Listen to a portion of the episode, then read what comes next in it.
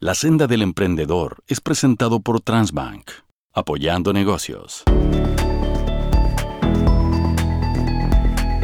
¿Cómo están? Bienvenidos al primer capítulo de esta nueva aventura, este nuevo podcast que llamamos La Senda del Emprendedor. La idea es eh, tener eh, todo el camino del emprendimiento para quienes están empezando, para quienes lo están pensando, para quienes están comenzando en este camino, para quienes ya llevan algo avanzado y para quienes también lo han eh, experimentado de manera exitosa o no. Finalmente, todos lo experimentan de manera exitosa.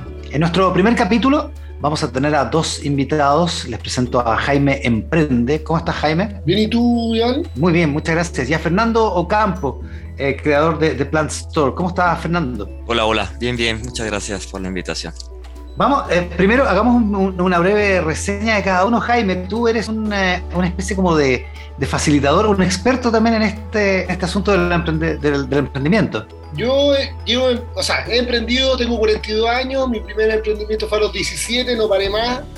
Y soy un emprendedor, Iván, no tan solo de negocio, porque uno atribuye al, al emprendedor como al empresario, al que está generando empresas. En realidad, el emprendedor es quien toma una mochila, abre la puerta, no sabe para dónde va, la cierra y, oye, es un aventurero, es alguien que, es capaz de tomar decisiones, no necesariamente en los negocios. Así que yo me considero un emprendedor en todo sentido. En todo sentido. Fernando, eh, tú eres fundador de The Plant Store, o también se conoce como Locos por las Plantas. Eh, cuéntanos bien de qué, se, de qué se trata esto, porque, porque está el sitio web, por cierto, pero, pero ¿qué es? Sí, sí, o sea, eh, The Plant Store es inicialmente una comunidad de amantes de las plantas, en donde lo que quisimos hacer fue congregar una tendencia súper juvenil que había en función de lo que es el mundo vegetal, porque vieron que esta generación, la generación milenial, la generación Z, ya tiene como una conciencia medioambiental, pero también un tema con la, con la interacción con el, objeto planta, digamos. Entonces nosotros quisimos dar soporte a esa expresividad, porque los jóvenes tienen un potencial creativo muy, muy fuerte, digamos, y eh, hubo un cambio también como en el comportamiento de las de las tiendas de plantas, porque finalmente uno iba al vivero antes, a las afueras de la ciudad, y esta nueva tendencia que partió hace unos 5 o 7 años es ya tener plantas boutique que se comportan de otra manera en el mercado, digamos, que ya, ya son un poquito más este, interactivas también. Ajá. ¿Hace cuánto tiempo fue eso? Eso, nosotros tenemos dos años, en realidad. Nosotros abrimos la tienda hace dos años, sí, más o menos. Ya, pues con Fernando y con, eh, Jaime vamos a conversar respecto de este asunto del emprendimiento, respecto de las, de las, principales, em, las principales cosas a considerar en los primeros pasos, podríamos decir. Em, Chile batió en plena pandemia nuevamente el récord de creación de sociedades y nuevas empresas. Fueron un poquito más de 158 mil en 2020 que ya era un avance respecto del 2019, la cifra más elevada desde que se tiene registro eh, a contar del 2013. Eh, así que nada, las pymes siguen siendo motor fundamental del crecimiento de la economía del país y vamos a partir por quizás lo más amplio. Hay mucha gente que quiere emprender y, todo el que quiera hacerlo debería partir haciéndose la pregunta, supongo, ¿cuál es el propósito de mi emprendimiento? ¿O no, Jaime? ¿Cómo lo ves tú? Yo creo que todas las personas, ojalá tuviésemos la oportunidad de ponernos en esa situación y decir cuál es el propósito de mi emprendimiento. Cuando de repente las cifras no hablan de algo contrario, el 60% de los emprendedores forma su emprendimiento por necesidad, no por una oportunidad cuando eh, comenzamos con un emprendimiento por una, por una oportunidad, generalmente yo tengo e, ese espacio de tiempo para poder pensar cuál es mi propósito, qué es lo que quiero, dónde hago el match de mi pasión, de mis gustos, a lo que yo realmente me quiero dedicar. Lamentablemente muchas veces, y sobre todo en el caso de las mujeres, que es muchísimo más alto, se encuentran con la obligación de emprender. Y esa obligación muchas veces nos obliga a tomar decisiones que ni siquiera nos permite decir cuál es mi propósito, sino qué es lo que tengo a mano. Y eso muchas veces es o, tema de conflicto o es una realidad que no está pasando. Me encantaría contestar esa pregunta diciendo y comenzando diciendo cuál es mi propósito, pero va a ser una respuesta para el mínimo. Ya. La mayoría de las veces es ¿qué, tengo a mano? Sin importar mi propósito, tengo que sacar a mi familia, tengo que sacar mi negocio, este negocio que se me, se me pone al frente adelante. Claro, que tengo a mano para resolver una necesidad, por decirlo así. En tu caso, ¿cómo, cómo fue, Fernando? Eh, en mi caso fue, claro, no fue por una necesidad, sino más bien fue como por esa... Yo, yo soy súper fanático de las plantas y finalmente eso se convirtió en una, un hobby, digamos. Pero yo creo que, claro, el propósito fue inicialmente, no fue, no fue una idea de negocio, sino más bien, como dice ahí Jaime, fue una oportunidad, porque finalmente lo que nosotros quisimos hacer fue crear una comunidad y esa comunidad era hablar en torno, o sea, en función de las plantas, hablar sobre la experiencia de convivir con ellas, hablar sobre las tendencias que había, y esa comunidad lo que ha hecho finalmente es convertirse en una idea de negocio, evidentemente, pero sí siempre tomando como foco la comunidad, o sea, el, cómo generar experiencias a través de esto. Ahora, ya, tienes una necesidad o tienes, por ejemplo, en el caso de Fernando, una afición, un hobby, un declive que, te permite eh, pensar en un emprendimiento. El siguiente paso es, bueno, tengo que sacar plata para financiar esto de alguna manera. Claro. Eh, ¿Cómo se hace? ¿Cómo, cómo, cómo empiezas a, levantar el capital necesario eh, y qué, qué, formas hay para adquirir capital? ¿Lo puede hacer una, cualquier persona? ¿Lo puede hacer una persona natural, Fernando? Eh, yo creo, o sea, depende de las posibilidades obviamente, pero claro, en mi caso, por ejemplo, yo partí con mis ahorros de la vida, digamos. Fue, eh, yo creo que también el tema de emprender tiene mucho que ver con la incertidumbre, ¿no? Y como tomar el riesgo. Estamos siempre ahí en esa incertidumbre. Y también como para empezar, uno tiene que, o sea, tienes que estar preparado, yo también creo emocionalmente, aparte de todo lo económico, de todo, tienes que estar emocionado, o sea, tienes que estar preparado emocionalmente porque finalmente es, es algo súper fuerte emocionalmente emprender. Yo creo, a menos a mí me ha pasado.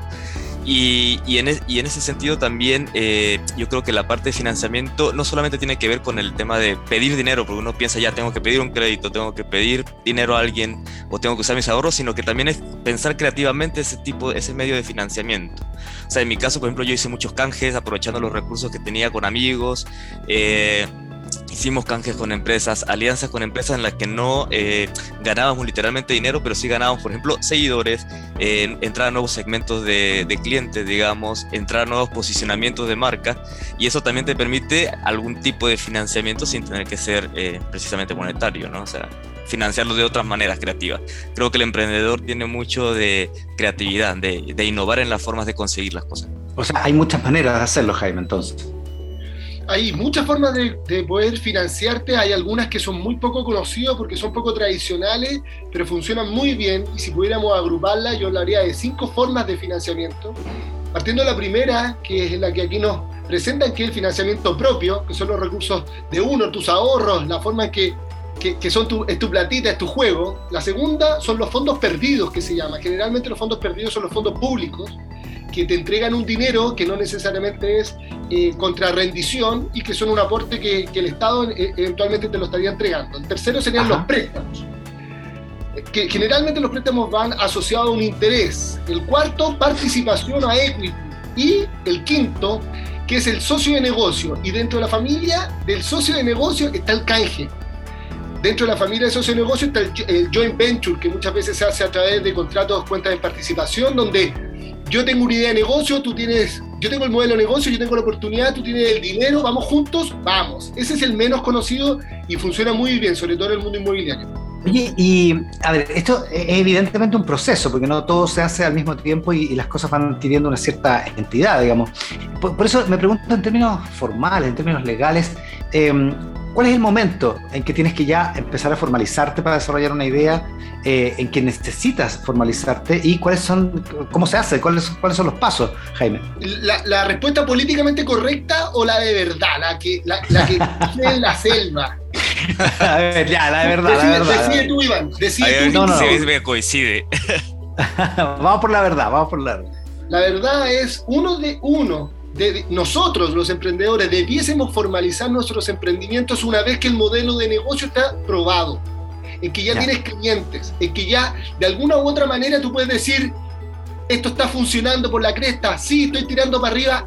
En ese minuto es donde tú debes formalizar. Muchos emprendedores comienzan la formalización previo el testeo del negocio en el mercado. ¿Qué es lo que sucede? Incurren en altos gastos, en altos costos y eso es lo que dice la, la Biblia del emprendimiento, debiese decirte, tú formaliza primero tu negocio, paga impuestos como un buen samaritano y luego prueba tu modelo de negocio, porque los impuestos, oye, no, señores, escúchenme, testea. Primero tú tienes que testear en el mercado y luego avanza, porque si no, vas a ser uno de esos nueve de cada diez emprendedores que el negocio, que el modelo de negocio fracasa. No, temo un poquito. Y luego viene el paso de la formalización, que son pasos bien conocidos y lo podemos mencionar acá. A ver, Fernando, ¿cómo, ¿cómo fue tu experiencia en esto? Todo, todo lo que dijo que está mal. nosotros partimos, o sea, la, mi idea fue, por ejemplo, el, en el fondo, o sea, para mí casi que psicológicamente lo que quería hacer primero era formalizar una empresa como concreta, en, o sea, digamos como crear la sociedad, crear, crear la empresa, el SPA. Entonces, claro, yo lo hice en empresa en un día, que había esa facilidad, y finalmente con eso yo dije, ya bueno, aquí tengo eh, ya la, a la apuesta finalmente, ¿no? Porque de Plan Store, por ejemplo, nosotros no partimos online, nosotros partimos con una tienda física en Providencia. Y en ese sentido también, por ejemplo, para poder hacer todo, necesitábamos hacer un contrato de arriendo con la persona del local, necesitábamos la patente comercial, que fue todo un, lío enorme porque trabajar con plantas no es sencillo por el SAG también, que, te, que hay unas regulaciones extras, digamos. Eh, entonces, claro, para mí eh, el, crear la empresa fue finalmente hacerlo legalmente, como que yo me puse en esa tarea de hacerlo muy correctamente, digamos. Ya, o sea, lo hiciste, lo hiciste bien formalmente. Mate, Mateo, mateamente. Mateamente, claro, buenísima. Y Jaime, entonces, em, eh, ¿cuál es la importancia de hacer el inicio de actividades para, para, un emprendedor? Porque llega un momento en que ya mm. como que te lo necesitas, ¿no? Llega un minuto que lo necesita, en este caso Fernando, cuando las personas toman o el emprendedor toma la decisión de comenzar con tienda física, no necesariamente una tienda online o eh, empezar a venderle a los vecinos, a los amigos, uno, en ese caso, Fernando, y tiene toda la razón, y no había otra alternativa que formalizar, porque tienes que celebrar un contrato, y la celebración de contrato tiene que ir sí o sí a través de una persona jurídica o una persona natural, pero ya con la iniciación de actividad en el servicio puesto interno. Correcto. Entonces, la situación que te tocó vivir, Fernando, muy bien, que haya formalizado su negocio, si no haya funcionado ya es otro tema, pero los pasos a seguir claramente dependiendo cuál, qué corriente quieres seguir, si tú quieres ser una persona natural, eh, con una sociedad o quieres eh, ser una persona jurídica, que es la más común, que en este caso Fernando tiene una SPA, tú comienzas como primera etapa formando una sociedad, puede ser tu empresa en un día o a través de un abogado, luego viene todo lo que es la iniciación de actividad del servicio de puestos internos, luego viene la dirección tributaria, Luego viene la patente, muchas veces viene el Ceremi, siempre y cuando sea este el caso, y la quinta y la nunca nombrada y mencionada, que yo creo que don Iván Valenzuela sí o sí tiene la quinta. Ah, yo, yo, Marca, registrada. Ah, oye, la tengo yo también. Bien, bien, bien, bien, bien. Oye, yo hasta, hasta yo Jaime Emprende la tengo registrada. No, Iván no puede registrar su nombre, no podría, pero nadie la nadie menciona y es súper importante porque muchas veces te embalas, oye, está ahí arriba, la, estoy rompiendo y de repente te llega un mensaje diciendo, señor, eh, no puede avanzar porque lo que usted cree que es suyo es mío. Correcto. Fernando, eh, estamos eh, hablando de toda la etapa de partida, de punto de partida. ¿A, qué factores estuviste atento cuando, cuando te decidiste en el emprendimiento? ¿Qué, consejos darías, digamos, a quienes, a quienes pueden seguirte en esto? Mira, yo la verdad, o sea, había hecho, yo hice un estudio de mercado, eh, principalmente local, luego también eh, viajé a otros lugares donde había esta tendencia de las plantas, las tiendas de plantas, porque finalmente el concepto de las tiendas de plantas como, como digamos, como concept store no existía en Santiago tan, tan establecido, digamos. Entonces es un, es un nuevo concepto, un nuevo fenómeno, sobre todo con la gente joven. Entonces lo que, lo que hice yo fue ver referencias, eh, la verdad que estudié mucho, que eso es lo que yo siempre recomiendo a mis amigos, a, cuando tengo como eh, la oportunidad como de dar un consejo con el emprendimiento es estudiar, porque todos tenemos motivaciones, todos somos como emprendedores innatos, es muy humano emprender pero finalmente también uno peca de, de ingenuo en las cosas, de que tengo la motivación, pero necesito las herramientas técnicas, pero también el conocimiento. Y siento que la parte como de estudiar diferentes factores, porque yo puedo ser muy bueno en las plantas, yo soy arquitecto de profesión, entonces también tengo un tema con la comunicación, pero hay que, hay que, hay que estudiar publicidad, hay que estudiar las tendencias, hay que estudiar incluso como la filosofía de las cosas que eso yo creo que es, lo, es uno de, las, de, los, de los puntos de vista más importantes para mí en la tienda misma, que es que yo estudio mucho sobre la filosofía de tener plantas, porque me interesa como el, como dicen, el meollo del asunto, o sea, me interesa el por qué es una tendencia para los jóvenes, por qué necesita una planta más allá de lo decorativo, digamos, que es un poco como la, la parte de cuidar un ser vivo, por qué está esa tendencia ahí. Ese tema con las relaciones también interpersonales, en que los jóvenes ya no se relacionan con ellos mismos, sino más bien con objetos que son un poquito como medio inanimados. En este caso las plantas son súper vivas, pero hay gente que cuida las plantitas como si cuidara a un amigo o a un novio, un pololo. Entonces hay algo ahí como de la filosofía de tenerla, estudiar yo creo que es como, a mí me, apasiona mucho esa parte, como conocer. El estudio. ¿Y es necesario, Jaime, el, em, el estudio de materias propiamente administrativa, financiera. Estoy pensando en, en, en una cuestión que es como súper básica en cualquier negocio, que es un plan de negocio. Eh, ¿hay, ¿hay, una fórmula y cómo, cómo se hace eso? Hay lo mismo y qué, buenos, qué buenas son estas preguntas, que son muy asertivas y esperemos resolver eh, estas dudas que generalmente le, pasan por la cabeza, le suceden a los emprendedores y que muchas veces nos provoca dolor de cabeza. Es cómo entiendo mi modelo de negocio, cómo entiendo cómo monetizo, cuáles son mis ingresos, cuáles son mis gastos, cuál, es mi modelo. Existe, eh, y, también existe la Biblia del emprendedor que dice, hay un, un, método que tú puedes utilizar que se llama el lienzo Canvas, Model Canvas, en el cual a través de nueve eh, espectros tú puedes modelar cuál es tu modelo de negocio me van a matar a mí en este podcast. Yo no lo recomiendo.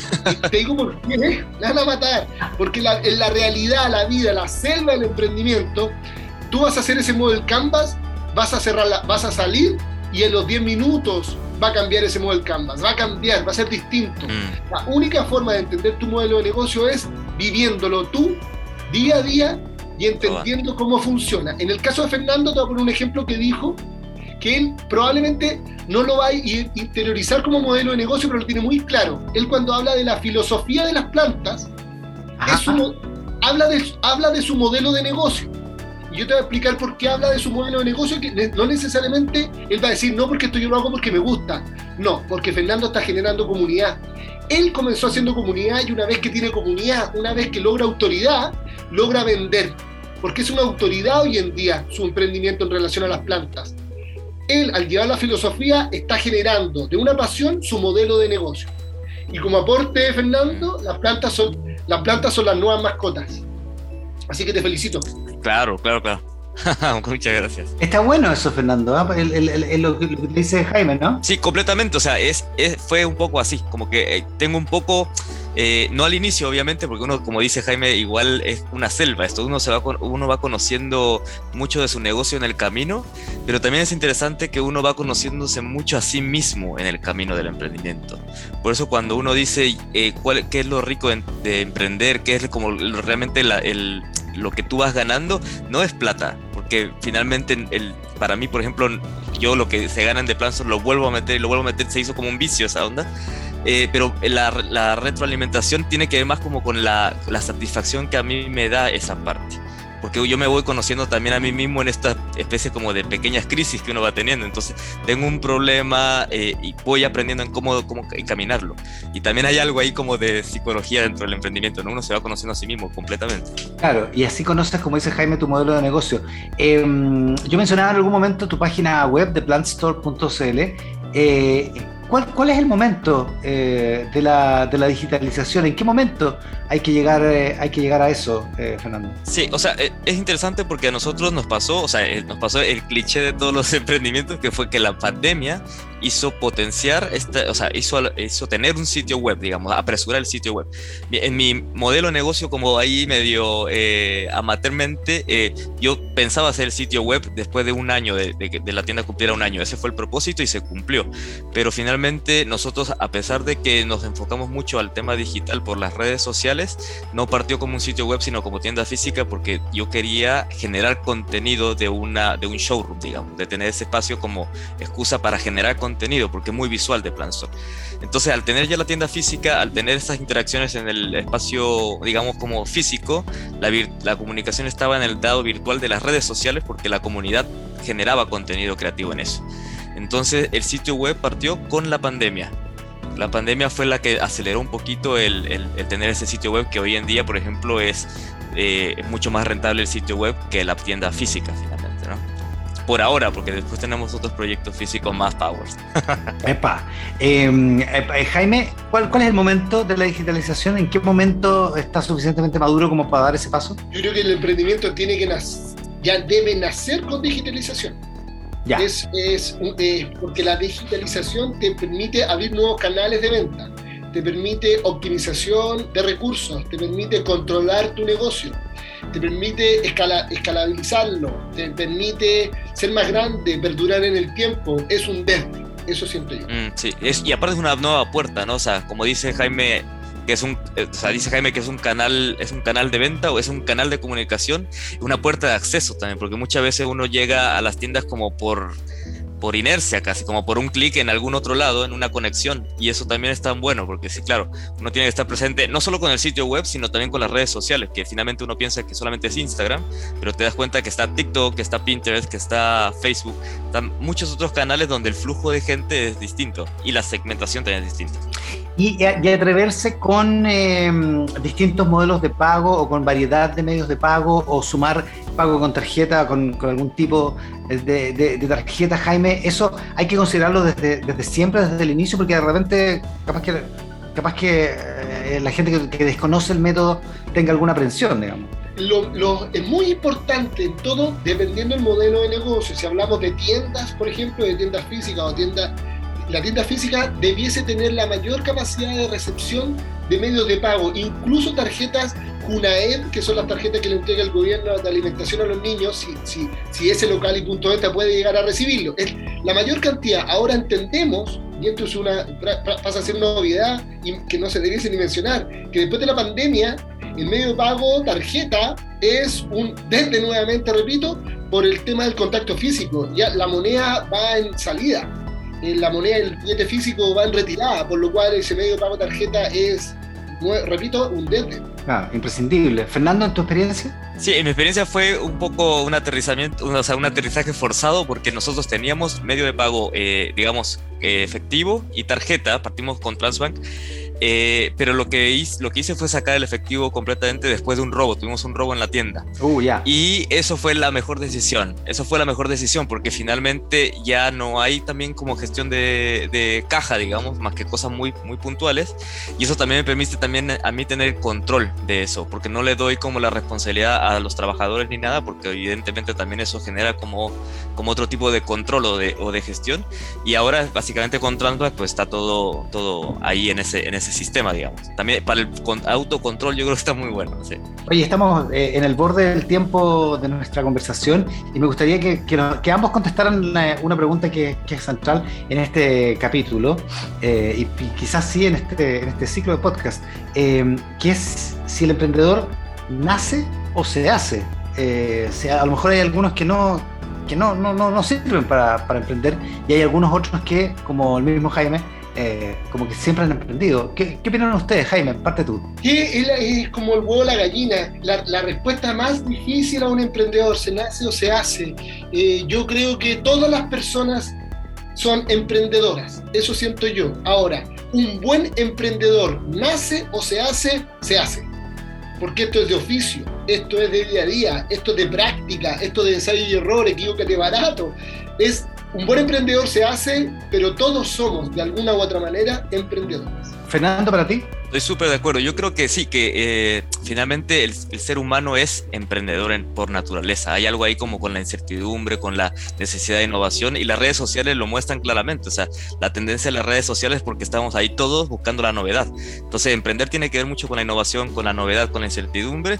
Yo creo que en el punto en el que dice Jaime que se hace, sí, o sea, se hace un buen emprendedor porque ahí entran otros códigos, ¿no? Que el, el tema de poder eh, profundizar en ciertos temas, estudiar, eh, investigar sobre las nuevas tendencias, sobre, la, sobre los formatos que existen y ahí también hay una, una parte como de formación la formación nunca está, yo creo que fuera del emprendimiento, uno tiene que formarse, pues no sabes, no sabes, naces haciendo todo, digamos. Ha sido un placer tener a Jaime Emprende y a Fernando Ocampo en este primer capítulo del podcast La Senda del Emprendedor. Y los vamos a dejar invitados a ustedes, Jaime, Fernando, y por supuesto a todos quienes están en la audiencia, a que no se pierdan el siguiente episodio de La Senda del Emprendedor. Vamos a conversar con un gran invitado y entramos, entraremos de lleno en el mundo del marketing digital para los emprendedores. Muchas gracias por estar con nosotros, ha sido un placer Jaime, Fernando y gracias a ustedes por estar ahí. Un gran abrazo a todos, muchas gracias. Muchísimas gracias a ti. La senda del emprendedor fue presentado por Transbank, apoyando negocios.